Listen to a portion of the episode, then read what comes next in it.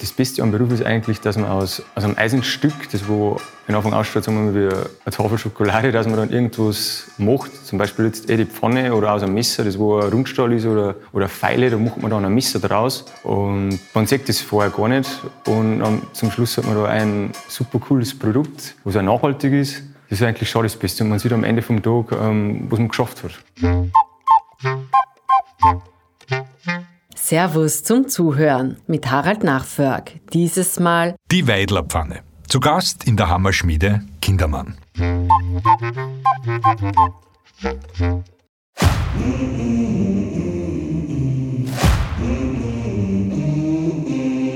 Schmiedemeister Josef Kindermann steht mit dem Rücken zum Eingang an der großen Feuerstelle, der sogenannten Esse, und stochert mit einem Schürhaken in der Glut herum. Jeden Morgen, winters wie sommers, führt ihn sein erster Weg hierher. Denn ohne Hitze können er und sein Sohn Stefan aus hartem Eisen keine Pfanne schmieden. Und diese sind, wenn sie aus der Hammerschmiede Kindermann in Weidkirchen kommen, richtige Raritäten. Warum? Das verraten uns die leidenschaftlichen Handwerker aus Bayern selbst. Also das Besondere an unserer Schmiedeeisernen Pfannen ist ja, dass das aus einem Stück entsteht und ja, auch die, das Hitze im Bratverhalten durch das Schmieden ist um einiges besser und es hält die Hitze länger. Das Still wird warm, aber wird nicht heiß. Also man kann das ohne weiteres anpassen, kann braten damit, überhaupt kein Problem.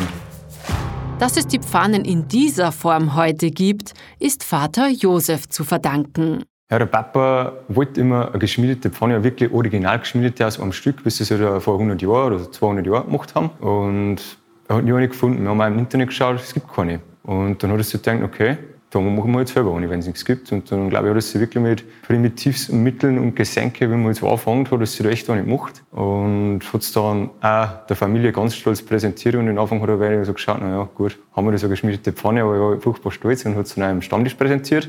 Da bin ich eigentlich ein wenig belächelt worden, weil jetzt macht der Pfanne, jetzt macht der Pfanne, wie kommt er denn auf das? Aber es sind ein paar dabei gewesen, wie der Schüllehrer und der Wirt, die haben es gleich gekannt, die haben es eh dran nicht genommen. Und 14 Tage später komme ich wieder um den Stammtisch, hat schon fast eh dran gebracht. Und das hat sich dann so also entwickelt und durch Mundpropaganda ist es aber mehr geworden und mehr geworden und mehr geworden. Und dann haben auf einmal Fernsehen auftaucht und das ist dann gewesen wieder sechs im Lotto. Batsch hat's da. Und dann haben wir haben wir die Auftragsbücher am Volk gewinnen, wir haben es nicht mehr zurückgebracht. Bis die Weidlerpfanne so war, wie es sich der Schmied vorgestellt hat, hat es aber seine Zeit gebraucht. Und die Frau. Ja, in Anfang, äh, ich habe noch keine Erfahrung mehr gehabt. Immer der, der Vater, die, das ist, als die ganzen Gesänge haben weggeworfen worden und, und es ist so kein Erfahrungsschatz mehr, da keiner mehr gezeigt. Ich habe schon einige Anläufe gebraucht, bis das, das so geworden ist, wie ich gemacht habe. Aber die Frau hat mir dann schon Tipps gegeben, äh, Gräs und auf was das drauf ankommt, wie hat das ein Ranz auch sollte untersteht. Da hat mir die Frau schon geholfen. Und dann ist auf einmal äh, die jetzige Pfanne rausgekommen und die hat sich auch bewährt. Kein Wunder, dass das Experiment schlussendlich gelungen ist. Denn in den Adern von Josef und auch Stefan Kindermann fließt Jahrhunderte altes Schmiedeblut. Unsere Hammerschmiede ist das erste Mal urkundlich 1686 äh, erwähnt worden. Ist eine Hammerschmiede gewesen. Das ist eine Grobschmiede. Wir Hammerschmiede bedeutet das. Ganz frühere war das äh, Hammerschmiedeberuf, äh, der hat das Eisen veredelt und das ist dann aufs Moos geschmied worden und dann zu den Nagelschmiede, Hufschmiede, Klingenschmiede verteilt worden. Aber im Laufe der Zeit hat sich das dann überflüssig gemacht und dann haben sie die Hammerschmieden als Hakenschmiede, Schaufelschmiede, Pfannenschmiede äh, entwickelt und das hat dann die Zeit mit sich gebracht, dass sie die spezialisiert haben. Und so haben wir eine Pfannenschmiede praktisch geworden. Ich weiß jetzt eigentlich nur noch von Fotos oder auch von den Erzählungen vom Opa. Also da haben wir früher Ganz viele sind bestimmt Klingeln oder, äh, Klingen oder ähm, Gebrauchsgegenstände einfach geschmiert worden, was man im alltäglichen Leben braucht hat. Dann später, also ich weiß noch, zu meiner Zeit haben wir viel forstwirtschaftliche Werkzeuge hergestellt, auch für Zierelemente und Zierstäbe. Und ja, das ist dann ein bisschen so ausgelaufen, auch mit der Grenzöffnung. Oder die Leute haben da mehr Wert auf Quantität statt Qualität gelegt. Und ja, jetzt merkt man schon wieder, dass das wieder die Leute mehr auf Nachhaltigkeit setzen und mehr auf Qualität.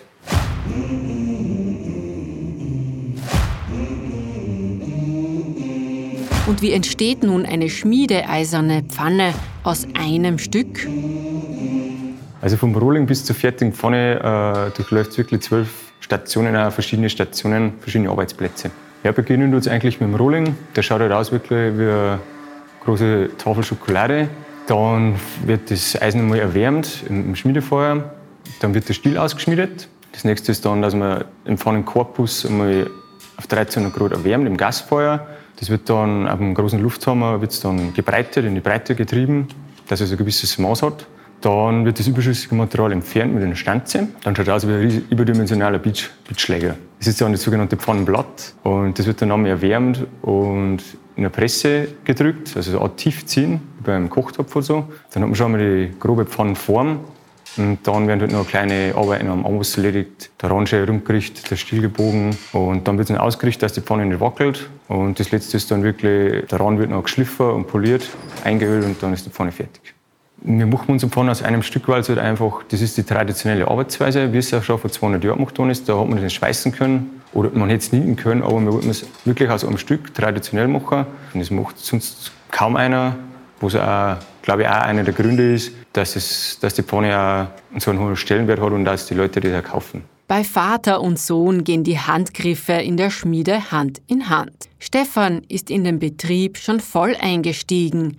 Das war eine ganz bewusste Entscheidung. Ich habe es von anderen, äh, von ein paar Kollegen äh, gesehen, die haben so lange gearbeitet und nicht übergeben, bis der Sack gestanden ist. Und das habe ich gesagt, das tue ich nicht. Ich möchte zur Lebzeiten übergeben, solange ich noch äh, einigermaßen mithelfen kann. Und ich möchte auch so lange mithelfen in der Werkstatt, solange es Gesundheit erlaubt und solange ich kann. Und solange braucht wir, sagen wir so. Aber das habe ich gesagt, das mag ich nicht. Das sollte bei Lebzeiten übergeben werden. Und bald übergeben werden, dass junge Leute drankommen, weil die haben da andere Ideen und die spekulieren da wenig anders bei mir. Weil ich bin in deinem Betrieb seit Kindheit eingewachsen. Da läuft man dann auf eine Schiene auf, die wo vielleicht nicht richtig ist, da kommt neue Ideen rein. Und das wollte ich eigentlich so da. Und haben wir es auch so da. Ja, äh, der Stefan ist in der zehnten Generation äh, Schmied. Äh, und das war schon immer eine Hammerschmiede. Und ich bin stolz darauf, dass der Stefan übernommen hat. Und ich hoffe, es geht wieder so weiter. Mir war es eigentlich schon in die Wiege gelegt. Der Papa ist Schmied, der Opa war Schmied, der Uropa Schmied. Und dann hat es eigentlich nichts anderes gegeben, dass ich den Beruf auch lerne. Seit zweieinhalb Jahren bin ich wieder back to the roots, hat es mir wieder heimgezogen. Jetzt fahren wir nach Waldkirchen. Ich habe beim Papa gelernt, Ausbildung gemacht zum Schmied und sie hat mir das schon von der, von der Pike auf beigebracht. Ich habe als 12-, 13-jähriger Bub natürlich auch ein bisschen Taschengeld gebraucht. Da ist mir dann ein bisschen schon eingewachsen. Die Werkstatt zusammenputzen, ein bisschen zusammenkehren, das, das machen. Ich wollte eigentlich wieder was Handfestes machen, wo ich am Ende vom Tag sage, hey, das habe ich gemacht und nicht nur am Computer was konstruieren oder sowas, wo man dann eigentlich später gar nicht sagt, hey, wird das überhaupt gefertigt, gibt das überhaupt, überhaupt zum Einsatz oder ich wollte wieder was, was man auch mit den Händen angreifen kann, dass man wieder was spüren kann. Das war eigentlich auch die, der Hauptgrund, dass ich wieder zurückgegangen bin. Die Übergabe vom Großvater auf den Vater fand ebenfalls früh statt und war selbstverständlich, wenn auch nicht von Anfang an. Da war ich 27 Jahre, äh, wie der Vater, Vater übergeben hat. Und gelernt habe ich eigentlich den Beruf, das muss ich eigentlich dazu sagen. Wir haben zwei Pumpen und drei Dirndl. Der Älteste hätte normal die Schmied Grimsen, ich war dann mal irgendeinen Beruf gelernt, ist eh klar. Aber der Älteste ist dann ins Gymnasium gegangen, dann hat der Vater gesagt, dann nimmst du halt der zweite, Pepe, du nimmst den Hammerschmied, der, der Franz studiert. Das war dann das ganze Berufsberatungsgespräch in dem Fall, wie man es so schön nennt. Aber ich bin stolz drauf und ich bin eigentlich eingewachsen, man ist ja jeder eingewachsen in der Familie. Und ich habe das also übernommen. Und mit der Übergabe von mir der Vater hat auf einmal gesagt, er war 67 Jahre, auf einmal sagt er, ah, Sepp, wir haben es jetzt mit dem Notar gemacht, nächste Woche war die Übergabe, gell, dass du frei nimmst, weil da müssen wir alles überschreiben. Das war die ganze Übergabe, das war das so. Der Vater ist genau wie die gewesen. Solange er arbeiten hat China hat er gearbeitet. Er hat den Krieg mitgemacht und ist körperlich noch fit gewesen, aber auf einmal hat er gebaut. Auf einmal ist gar gewesen. Er hat nicht mehr China und dann hat sich das erledigt. Und dann haben ich weiter damit. Aber ich war froh, wenn ich noch hätte. Aber es ist nicht so. Der Vater ist ein arbeitsamer Mensch gewesen. Ehrlichkeit sowieso. Und ein Wissen. Ein Wissen, wir haben das von Kindern gelernt. Wir haben in der Werkstatt gewesen, als Kinder schon, haben wir mithelfen müssen. Und das Wissen hat mir schon gegeben. Also das ist gut. Das ist eigentlich der Grundstock, warum dass wir den Betrieb haben.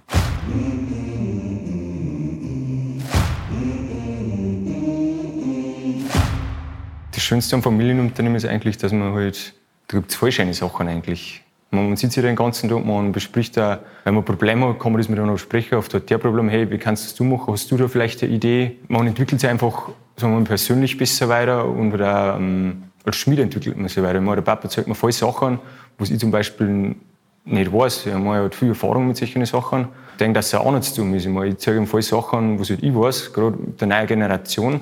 Und da kann sich jeder weiterentwickeln. Das ist auch gut fürs Unternehmen und auch für die Persönlichkeit. Die größte Herausforderung ist die neue Zeit für mich. Computer und, und, und, und, und, und, und. Da bin ich nicht äh, fix und da mag ich auch nicht mehr einwachsen, muss ich ehrlich sagen. Das ist meine größte Herausforderung. In Arbeiten nicht. Arbeiten äh, äh, praktisch macht man ja weiß, aber das, das neue Zeit, die macht mir Schwierigkeiten. Es ist nicht immer schön, einen Familienbetrieb zu haben. Das hat auch gewisse Schwierigkeiten sowieso. Aber wenn, wenn man in einer kleinen Werkstatt äh, Vater und Sohn zusammenarbeitet, da kracht es ab und zu, das ist ganz normal und das soll da so sein. Aber das Schöne ist dann, man kann sich zurückziehen, man ist in der Geborgenheit der Familie, man kann sich ausreden. Frau beim mitreden und Kinder beim mitreden, da kommt meistens selbst gut sauer. Wenn man ausredet. Das ist das Schöne dran. Weil in einer anderen Firma, da wird eigentlich nur geredet und geredet und geredet und im Endeffekt kommt nichts raus. Weil ein Familienbetrieb muss äh, an einen Strang, da müssen alle an einen Strang zwingen, dass das selbst wird. Weil da kann sich nicht ankapseln und, und äh, Familienbetrieb ist um 5 Uhr Nacht nicht gar. Der geht eigentlich durch, 24 Stunden. Da muss alles zusammenarbeiten.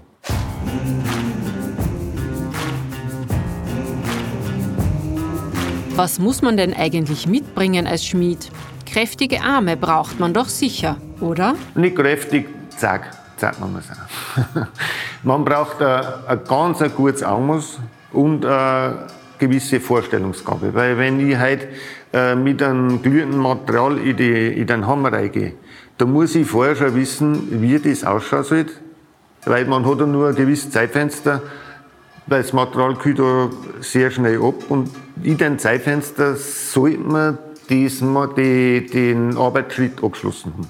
Weil wenn man das Material dann wieder erwärmen muss, äh, das ist für das Material nicht gut, es wird spröde, und zeitaufwendig ist es auch. Man sollte da schon zügig und gut arbeiten können, aber wie gesagt, das setzt ein gutes Augenmaß und eine gewisse Vorstellungsgabe voraus. Grund, eine Grundbedingung. Und natürlich, zack, dahinter sein. man darf nicht trödeln, man muss da zügig arbeiten. Auf ein Werkzeug passt ein Schmied ganz besonders auf. Jeder Schmied hat normal seinen Handhammer, der steht ihm zu der Hand, da passt das Gewicht, da passt der Steh, das muss er. Auch die Form von Hammer, die einen mit einem Ballinger, die anderen mit einem Herren. Auch die Rundung muss zu der Hand stehen. Und jeder normale Schmied hat seinen Hammer, den soll der normal nicht angelangen. Sagen wir, angelangen schon, aber nicht am Amboss umeinander klopfen mit dem Hammer. Das mag, das mag der Schmied nicht. Das ist so, so eine alte Überlieferung. Da macht man sich selber. Nein, da muss, man, da muss man einige Hammer ausprobieren, das muss man schon tun.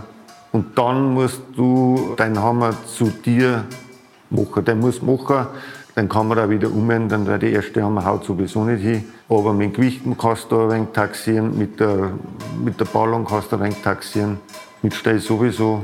Und irgendwann wächst er drei. Irgendwann steht er dazu die Hand. Und viel schmitten. Viel schmitten, dann gewesen. Dann passt's. Jetzt ist sie endlich fertig, unsere Weidlerpfanne aus einem Stück Eisen. Was wird nun darin gekocht? Als erstes muss man Bratkartoffeln machen, aber die muss man dann wegschmeißen, weil die schmecken unfassbar bitter. Das macht man aus dem Grund, dass sie die ganzen feinen Rückstände wie Flitter oder Zunder sowas noch rausbrät. Dann lässt man sie wieder mit Olivenöl ein und dann kann es losgehen. Ich mache zum lieben Bratkartoffeln. Kann ich zu einer lächeln und nicht. Ich weiß noch, wie ich die erste Pfanne aufgebracht habe und dann habe ich Bratkartoffeln gemacht und hat die Tochter gesagt, Papa, warum machst du wieder Bratkartoffeln? und das ist sogar meine Lieblingsspeise und werden da super. Also, da gibt es kein Rezept. Ganz normal, wie jede Hausfrau Bratkartoffeln macht. Fett eine, Zwiebelresten, rohe, rohe Kartoffeln, das ist wichtig, rohe Kartoffeln, festkochende und dann 15, 20 Minuten brutzeln lassen und dann passt Also ich persönlich koche in meiner Weitlerpfanne wirklich gerne Steak. Ich mag gerne Fleisch, aber man kann natürlich tausend verschiedene Gerichte machen. Aber ich persönlich bin schon eher fleischlastig unterwegs. Unsere Pfanne kann man wirklich für alle Herde nehmen, zum Campen oder so, Grill, Gas, Induktionsherd. Da sind die Möglichkeiten offen. Beim Kochen und bei der Pflege muss man aufpassen. Ja, unsere Pfanne wird durch das Schmieden wird sehr schnell warm, beziehungsweise heiß. Also man sollte den Anfang wirklich nur mit gemäßigter Hitze das einmal ausprobieren. Kommt dann natürlich auf die Herde drauf an, aber einfach am Anfang mäßige Hitze und dann kann man es eh ausprobieren. Weil wenn man da volle Pulle aufdreht, kann man zu 100% sicher sein, dass es anbrennt. ja, sauber machen macht man es eigentlich nur mit einem Zewa oder einem Küchentuch. Man wischt sie einfach nur aus Vielleicht, wenn man mal was anbrennt, unter heißes Wasser halten, dann kann man auch wirklich mit der Gabel drin rumkratzen. Das macht ja der Pfanne nichts aus, weil es eine natürliche Beschichtung hat in dem Sinn. Und das war's eigentlich. Aber man sollte ja nichts anbrennen. Ein bisschen mit der Hitze aufpassen, dann funktioniert das schon. Ja, ich persönlich nehme einfach einen Stahlschwamm oder lasse die Pfanne mal fünf Minuten im heißen Wasser wirklich einweichen, dann den Stahlschwamm und dann geht das eigentlich eh reibungslos runter. Dann wieder trocken halten, die Pfanne wieder ein bisschen einölen. Ich würde jetzt kein Spülmittel nicht verwenden, weil das Fett, was ja über die Bratvorgänge einbrennt, eigentlich auch eine natürliche Patina ist. Es wird dann, schmeckt natürlich immer besser, weil das Fett ist ja ein Geschmacksträger. Darum würde ich jetzt kein Spülmittel verwenden, aber es ist nicht, nicht verboten natürlich. Was gar nicht geht, ist eine Spülmaschine. Und so bleibt die Freude an der Weitlerpfanne lange erhalten. Bestenfalls über Generationen, genauso wie der Schmiedeberuf in der Familie Kindermann hoffentlich noch lange weiterleben darf das Besondere an, an dem Beruf, er ist sehr, sehr vielseitig.